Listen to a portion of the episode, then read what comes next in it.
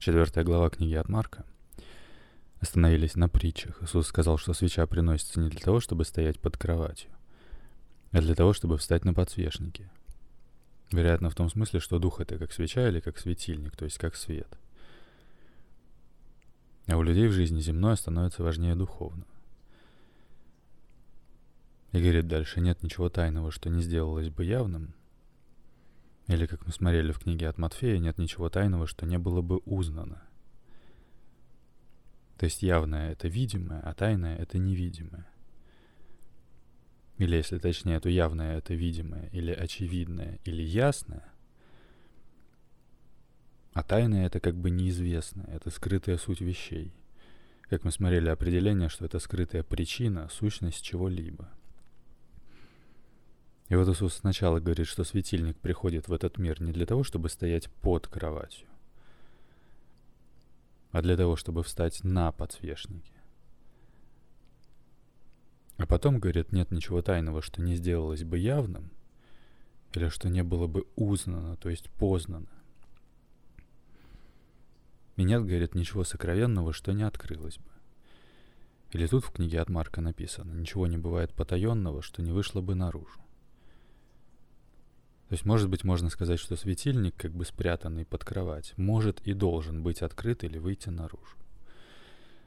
Я так это понимаю, но я не священник и не пастор. И дальше говорит, замечайте, что слышите. Какую меру мерите, такую отмерено будет вам, и прибавлено будет вам, слушающим. То есть, как бы говорит, мол, замечайте то, что вы в моих словах слышите – может быть, вы сейчас меня оцениваете как-то негативно, а может позитивно. И какой мерой мерите, такой и отмерите себе то, что прибавится вам, слушающим. Кто имеет уши слышать, да слышит. И говорит, кто имеет, тому дано будет, а кто не имеет, у того отнимется и то, что имеет. То есть, когда человек то немногое, что у него есть, стремится развить, то ему дается и прибавляется. А если человек то, что имеет, никак не развивает, то он потихоньку теряет и то, что имеет. Можем в книге от Матфея тоже это место посмотреть. Напишу в поиск. Матфей. Кто имеет?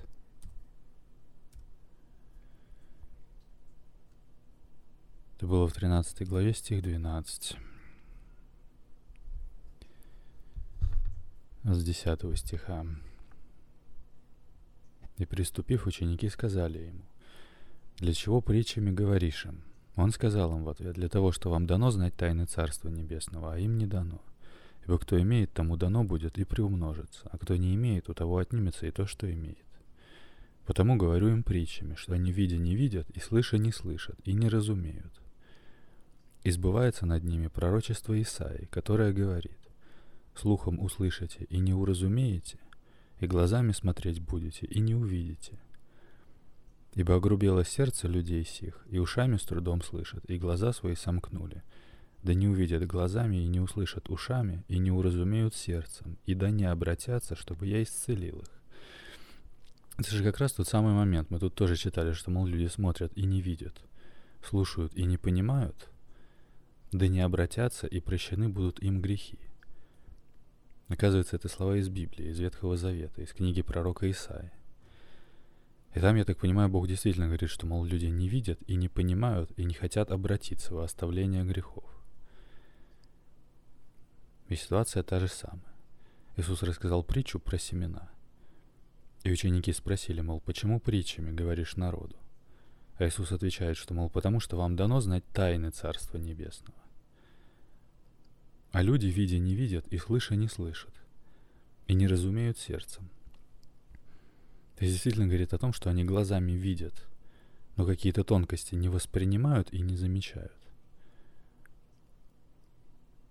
И ушами звук слышат, слова слышат, но суть не улавливают и не разумеют сердцем. То есть сказать прямо он может, но люди не поймут, и потому говорит им притчами, то есть жизненными историями, так сказать. И говорит, кто имеет, тому дано будет и приумножится. А кто не имеет, у того отнимется и то, что имеет. Возможно, в том смысле, что если ты не развиваешься, то ты деградируешь. Еще раз читаем в книге от Марка. С 21 стиха. И сказал им, для того ли приносится свеча, чтобы поставить ее под сосуд или под кровать? Не для того ли, чтобы поставить ее на подсвечнике? Нет ничего тайного, что не сделалось бы явным, и ничего не бывает потаенного, что не вышло бы наружу. Если кто имеет уши слышать, да слышит. И сказал им, замечайте, что слышите.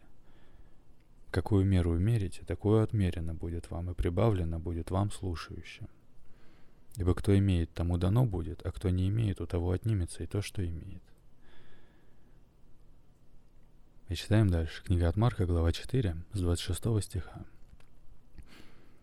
«И сказал, Царствие Божие подобно тому, как если человек бросит семя в землю, и спит, и встает ночью и днем, и как семя всходит и растет, не знает он. Ибо земля сама собою производит сперва зелень, потом колос, потом, пол, потом полное зерно в колосе. Когда же созреет плод, немедленно посылает серп, потому что настала жатва. Интересно, то есть кто посылает серп? Человек? По идее, человек, который бросил семя в землю. В книге от Матфея мы читали, как Иисус объяснял, что поле — это мир. И так далее. В той же 13 главе, по-моему. Сейчас посмотрю. Да, 24 стих. Другую притчу предложил он им. Говоря, Царство Небесное подобно человеку, посеявшему доброе семя на поле своем. И потом в 37 стихе. Он же сказал им в ответ, сеющий доброе семя есть Сын Человеческий. Поле есть мир. Доброе семя — это сыны Царствия. И так далее. И сейчас тут тоже написано в книге от Марка. И сказал, Царствие Божие подобно тому, как если человек бросит семя в землю, и спит, и встает ночью и днем. И как семя всходит и растет, не знает он. Ибо земля сама собой производит сперва зелень, потом колос, потом полное зерно в колосе. Когда же созреет плод, немедленно посылает серп, потому что настала жатва. Кстати, интересно ведь, что он только что выше говорил про то, что человек — это как почва для учения. То есть эта глава вообще началась с того, что Иисус сказал, что какое-то семя упало на дороге, какое-то на камне, какое-то в колючке, а какое-то в хорошую землю и принесло плод. А сейчас тут говорит, что, мол, земля сама собой производит сперва зелень, потом колос, потом полное зерно в колосе. И когда же созреет плод, то настала жатва. А жатва — это сбор урожая. Я даже не знаю, то есть можно ли сказать, что попадание в Царство Небесное — это как жатва? Ведь Иисус говорил, что пшеницу соберут, а солому сожгут и так далее. И сейчас говорит, что Царство Божие подобно тому, как если человек бросит семя в землю, и мы вот только что посмотрели в книге от Матфея, что сеющий доброе семя есть Сын Человеческий, а поле есть мир, а доброе семя — это сыны Царствия. И как семя всходит и растет, не знает он. Ибо земля сама собой производит сперва зелень, потом колос, потом полное зерно в колосе. Когда же созреет плод, немедленно посылает серп, потому что настала жатва. Ну вот сложно. Хотя, кстати, относительно зернышка, пройти весь процесс от зерна до ростка, от ростка до стебелька, от стебелька до колоса и от колоса до плода, это прям метаморфоза – где зернышко и где жатва. Это небо и земля, с одной стороны. Это огромный рост. Но с другой стороны это полный круг. То есть семечко от плода — это точно такое же семечко, что и то первое семечко. Но вот немного непонятно, человек в итоге кто? Он почва, или он семечко, или он как человек, посеявший семя, или как? Потому что прямо перед этим Иисус начал с того, что семя — это слово, а люди — это как почва, которые взращивают в себе слово. Но в другой притче получается, что доброе семя — это сыны царствия. То есть люди тут уже скорее как семечко. Возможно, просто, что он показывает в разных притчах одно и то же с разных сторон. Невозможно ведь объяснить все за один раз. В одной притче он показывает человека как почву, в другой как свечу, в третьей как зернышко и так далее. Может быть так, но вернее похоже, что так, потому что это имеет смысл. И может быть в этом смысле Иисус и говорит, что Царство Небесное подобно человеку, посеявшему доброе семя на поле. Еще раз 26 стиха. «И сказал Царствие Божие подобно тому, как если человек бросит семя в землю, и спит, и встает ночью и днем, и как семя всходит и растет, не знает он. Ибо земля сама собой производит сперва зелень, потом колос, потом полное зерно в колосе. Когда же созреет плод, немедленно посылает серп, потому что настала жатва. И сказал, чему уподобим Царствие Божие? Или какую притчу изобразим его? Оно как зерно горчичное, которое, когда сеется в землю, есть меньше всех семян на земле. А когда посеяно, всходит и становится больше всех злаков – и пускает большие ветви, так что под тенью его могут укрываться птицы небесные.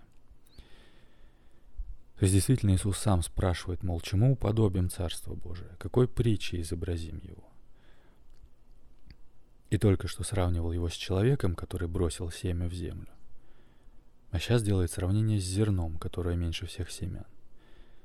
Но когда восходит, то становится больше всех злаков и пускает большие ветви и таковыми многими притчами проповедовал им слово, сколько они могли слышать. Без притчи же не говорил им, а ученикам наедине изъяснял все. Интересно. Мы сказали, что в книге от Матфея тоже Иисус что-то объяснял, а что-то говорил потом и не объяснял. Но первое объяснение помогало понять все остальное. Просто вот интересно, что ученикам наедине он написано все изъяснял. То есть действительно притчами Иисус учил народ, а учеников он учил не только притчами. Иначе не было бы разницы между учениками и народом, между притчами и учением, а разница, видимо, была. И ученики спрашивают его, мол, почему говоришь им притчами? А Иисус говорит, потому что по-другому люди не видят и не понимают. И, кстати, насчет горчичного зерна, во-первых, мы когда-то давно разбирались, что горчица — это ведь растение, а не дерево. И тут в книге от Марка просто написано, что оно становится больше всех злаков, и не сказано, что оно становится деревом. И когда читали эту притчу в книге от Матфея, то находили, что есть какой-то сорт горчицы, стебель которой вырастает на несколько метров в высоту или что-то такое. И он как бы выше всех злаков. Но вроде бы у этого сорта горчицы растет один длинный стебель. А тут у Марка написано, что оно становится больше всех злаков и пускает большие ветви. То есть версия с сортом горчицы вроде бы не подходит. А значит, больше подходит вторая версия, которую мы находили, что это именно дерево, у которого слово горчица присутствует только в названии. А по сути оно не является вроде бы растением горчицы. Давай посмотрим еще раз. Напишу в поиск. Горчичное дерево.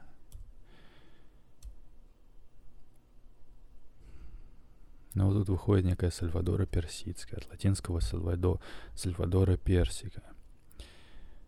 Кустарник рода Сальвадора, семейство Сальвадоровое. Имеется точка зрения, согласно которой горчичное зерно, упоминаемое в Евангелии, «горушечное зерно» в церковнославянском переводе. Представляет собой семя Сальвадоры Персидской. Согласно иному объяснению, в притче о зерне горчичном, речь все же идет о семени черной горчицы.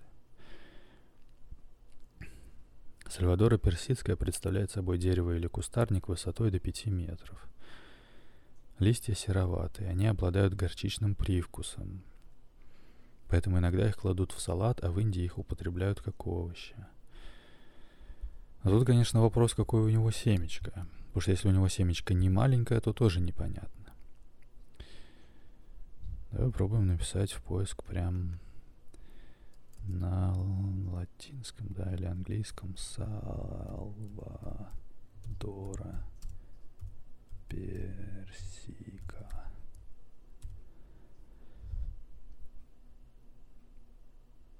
Сальвадора персидская. Небольшое вечно зеленое дерево, гораздо реже кустарник.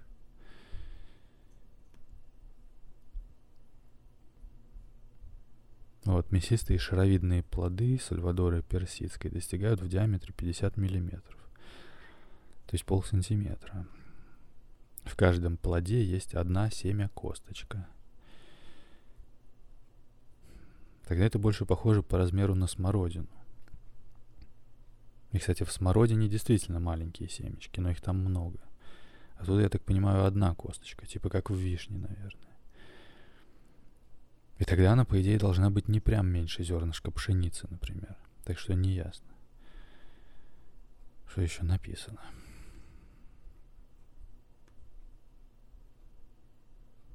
Например, лекарственным сырьем служат кора, молодые побеги, древесина, листья и семена сальвадора.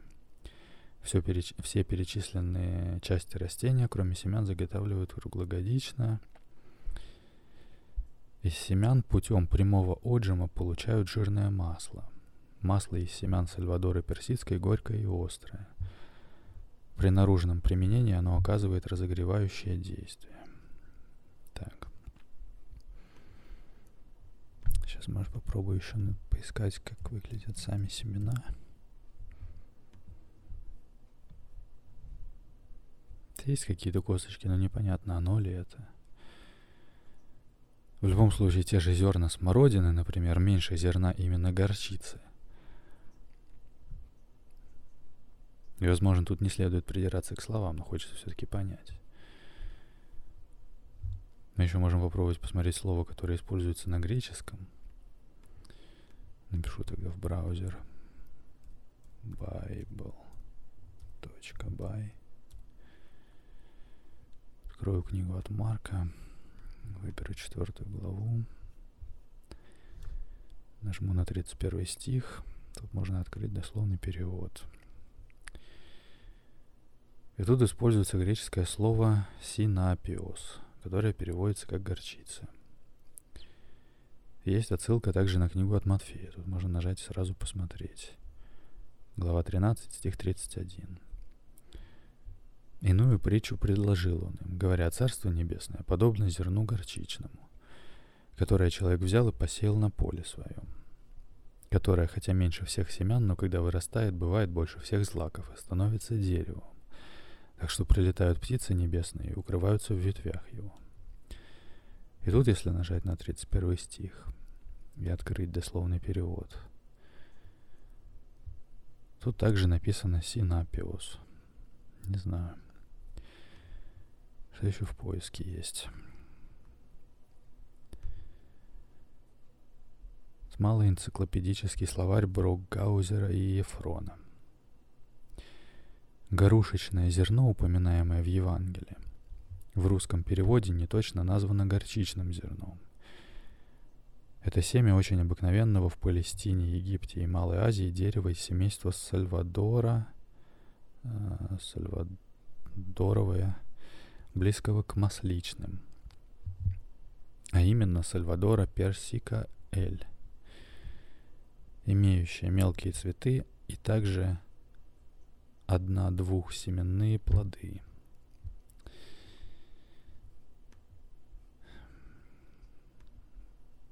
Вот еще статья. На Ближнем Востоке известны растения с более мелкими семенами, например, кипарис – Однако в древней восточной культуре именно горчичное зерно часто упоминалось, когда речь шла о чем-то очень маленького размера. У евреев, современников, современников Христа, бытовала поговорка «мал, как горчичное семечко». Иудеи сравнивали с горчичным зерном каплю крови. Об осквернении не больше горчичного зерна говорили по отношению к малейшему нарушению обрядового закона. Очевидно, что именно эту метафору использует и Спаситель. Интересно. Помимо приведенных слов о Царстве Небесном, Господь говорит о горчичном зерне применительно к вере. Если вы будете иметь веру с горчичное зерно, и скажете горе сей, перейди отсюда туда, и она перейдет, и ничего не будет невозможного для вас. Книга от Матфея, глава 17. И вот тут, кстати, стоит сказать, что про веру с горчичное зерно. Иисус говорил ученикам тогда, когда они не могли исцелить человека, а Иисус исцелил. И они спрашивают, мол, почему мы не могли исцелить его, а Иисус отвечает, по неверию вашему. И потом говорит, ибо если будете иметь веру с горчичное зерно, то ничего не будет невозможного для вас, если кратко. То есть он им точно не говорит, что нужно иметь маленькую веру, потому что у них не получилось исцелить как раз по неверию. Но вероятно, что он в 17 главе говорит про веру с горчичное зерно потому, что в 13 главе он объяснил, что Царство Небесное подобно зерну горчичному. То есть я понимаю это так, что сначала он говорит, что Царство Небесное подобно горчичному зерну, которое меньше всех семян, но когда вырастает, то бывает больше всех злаков и становится деревом. А потом говорит им, мол, если будете иметь веру с горчичное зерно, то ничего не будет невозможного для вас. Предполагаю, что не будет ничего невозможного тогда, когда их вера именно вырастет. Просто главное выращивать именно правильное семя. Именно семя Царства Небесного, а не какое-то другое. Может быть так. Но это я просто сейчас увидел отсылку на это место в книге от Матфея. Здесь сейчас в книге от Марка мы пока что читаем только первую часть. Еще раз, Иисус говорит, чему уподобим Царствие Божие? Или какую притчу изобразим его? Оно как зерно горчичное, которое, когда сеется в землю, есть меньше всех семян на земле. А когда посеяно, всходит и становится больше всех злаков и пускает большие ветви – так что под тенью его могут укрываться птицы небесные. И таковыми многими притчами проповедовал им слово, сколько они могли слышать. Без притчи же не говорил им, а ученикам наедине изъяснял все.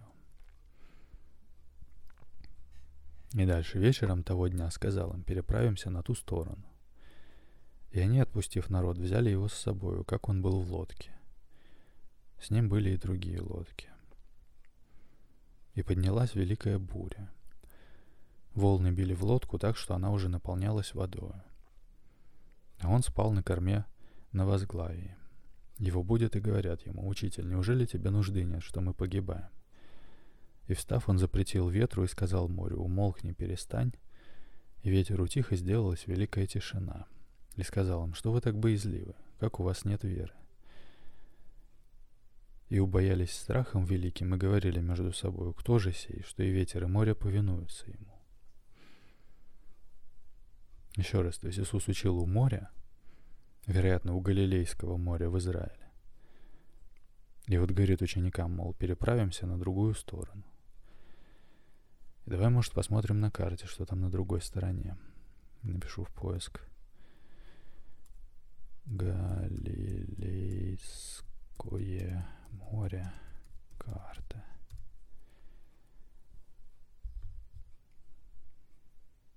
Еще его иногда называют Тивериадское озеро по названию города Тивериада, который назван в честь римского императора Тиверия или Тиберия. Он вроде бы правил Римской империей, когда Иисус жил. Все это просто более позднее название этого моря, а вернее геологически именно озеро – Разница в том, что море — это часть океана. Либо же его еще иногда называют Генесарецкое озеро. Потому что также вот тут есть еще город Генесарет на карте, или Кенерет. Но сейчас не об этом. Суть в том, что слева и сверху озера находится как раз город Капернаум, в котором Иисус сейчас находится — с противоположной стороны от Капернаума находятся, например, такие города, как Гергеса или Гадары. Гергес прям как раз где-то посередине озера находится. А Гадара там внизу и справа, по диагонали от Капернаума получается. И к чему я это говорю? Что следующий стих, то есть первый стих уже пятой главы, будет такой. И пришли на другой берег моря, в страну Гадаринскую. В книге от Матфея, помню, мы читали, что он прибыл в страну Гергесинскую или Гергесинскую. Не знаю, как правильно ударение. Я пытался понять, что значит «в страну». То есть это не Израиль или что? Можем тоже прочитать это место. Но я не помню главу, напишу в поиск. В страну Гергесинскую. Написано в восьмой главе. Давай откроем. Вот с 23 стиха. И когда вошел он в лодку, за ним последовали ученики его. И вот сделалось великое волнение на море, так что лодка покрывалась волнами, а он спал. Тогда ученики его, подойдя к нему, разбудили его и сказали, «Господи, спаси нас, погибаем». И говорит им, что вы так боязливы, маловерные. Потом, встав, запретил ветрам и морю, и сделалась великая тишина. Люди же, удивляясь, говорили, кто это, что и ветры, и море повинуются ему. И когда он прибыл на другой берег, в страну Гергесинскую, его встретили два бесноватые, вышедшие из гробов. И так далее. И тут в книге от Марка тоже пятая глава начинается так. «И пришли на другой берег моря, в страну Гадаринскую. И когда вышел он из лодки, тотчас встретил его вышедший из гробов человек. На это я забегаю немного вперед, думаю, это уже дальше обсудим. Сейчас вот четвертая глава заканчивается на том, что Иисус с учениками сели в лодку и отправились на другой берег озера. Ну и, во-первых, озеро не просто так называлось морем, потому что оно, видимо, огромное. Разница озера от моря только в том, что озеро находится посреди суши. Но по сути тоже озеро Байкал, например, это огромное озеро. И во-вторых, лодка. Вероятно, что это была не лодка с веслами, а скорее корабль. Потому что там поместилось минимум 12 человек, это раз. Вместе с Иисусом 13. А вообще людей там было больше, так как написано, что люди же, удивляясь, говорили, кто это. Если это озеро реально огромное, как море, то ну не то, чтобы они переплыли его на веслах. Моторов тоже не было. То есть, видимо, должны были стоять паруса.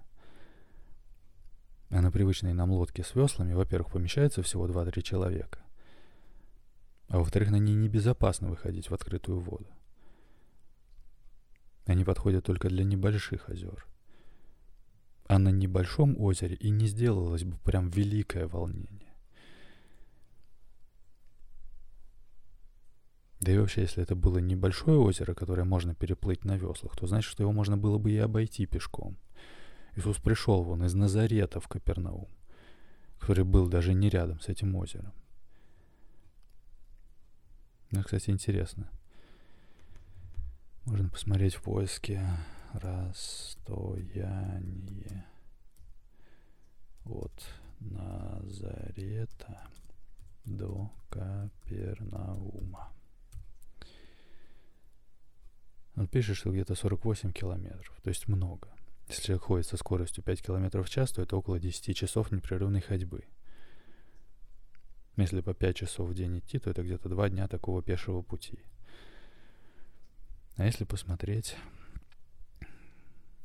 ширина Генисарецкого озера. Размеры 21 на 13 километров. Ну, большое оно, даже если они плыли не по самой длинной траектории, а из Капернаума в Гергесу, например, что скорее всего – то это должен был быть нормальный такой, пусть и небольшой, но кораблик, который может ходить в открытые воды. Даже если он был без парусов, а с веслами, то, наверное, там было много пар весел вдоль всей длины, я не знаю.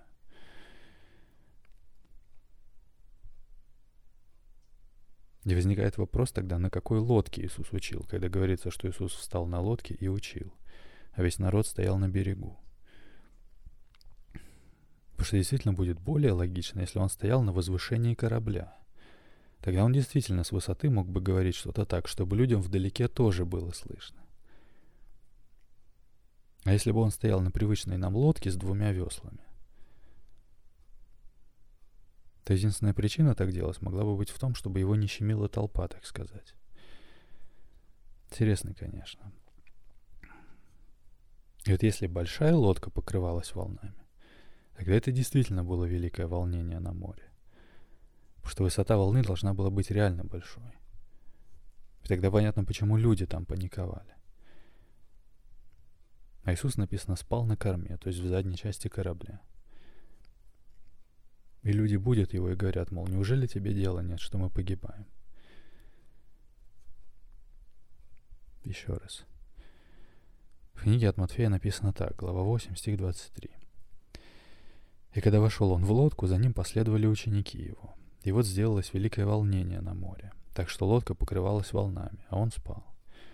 Тогда ученики его, подойдя к нему, разбудили его и сказали, «Господи, спаси нас, погибаем». И говорит им, что вы так боязливы, маловерные. Потом, встав, запретил ветрам и морю, и сделалась великая тишина. Люди же, удивляясь, говорили, кто это, что и ветры, и море повинуются ему. И в книге от Марка читаем. Вечером того дня сказал им, переправимся на другую сторону. И они, отпустив народ, взяли его с собой, как он был в лодке. С ним были и другие лодки. Но, правда, тут написано, что были еще и другие лодки. Но тут я в целом не очень понимаю, что значит взяли его с собой, как он был в лодке. И поднялась великая буря. Волны били в лодку, так что она уже наполнялась водою. А он спал на корме на возглавии. И будет его и говорят ему, «Учитель, неужели тебе нужды нет, что мы погибаем?» И встав, он запретил ветру и сказал морю, «Умолкни, перестань». И ветер утих, и сделалась великая тишина. И сказал им, «Что вы так боязливы? Как у вас нет веры?» И убоялись страхом великим, и говорили между собой, кто же сей, что и ветер, и море повинуются ему. То есть действительно можно запутаться. Написано, что волны били в лодку, и она наполнялась водой, будто маленькая. Хотя и большая лодка в шторме может тоже черпать воды, когда волны заливают через край, это ладно. Вот этот момент про другие лодки для нас новый. То есть могло ли быть так, что все люди были не в одной лодке, а на нескольких? Может быть, да. Но вроде бы как больше похоже на то, что как минимум ученики Иисуса были с ним в одной лодке. Возможно, те самые другие люди, которые говорили потом, кто это, были как раз на соседних лодках. То есть была просто не одна лодка, были и другие. Но все равно не очень понятно тогда, как мог бы Иисус взять себе одному целый корабль или лодку. Ведь, скорее всего, это был чей-то корабль. И там должна была быть команда, которая этим кораблем управляла. Парусами там или веслами. Это, в принципе, тоже сходится с тем, что Иисус был на одном корабле, где были ученики и другие люди. Но также там, вероятно, были еще и какие-то соседние корабли. Вообще ведь я даже не знаю, было ли развито в Израиле мореходство. По идее, должно было быть развито, так как были уже торговые пути, но лучше посмотреть. У меня тут открыто про горчичное дерево ведь еще. Я не говорил, что оно еще называется мустард 3, что по-английски называется горчичное дерево. И про страну Гергесинскую нужно обсудить. В общем, тогда, наверное, посмотрим эти вопросы уже в следующий раз. Сейчас сделаем перерыв. Сохрани себя. Это подкаст «Новый завет для пытливых». Если тьма — это просто отсутствие света, значит, она может только делать так, чтобы вы сами в себе решили источник света притушить. Бог любит вас.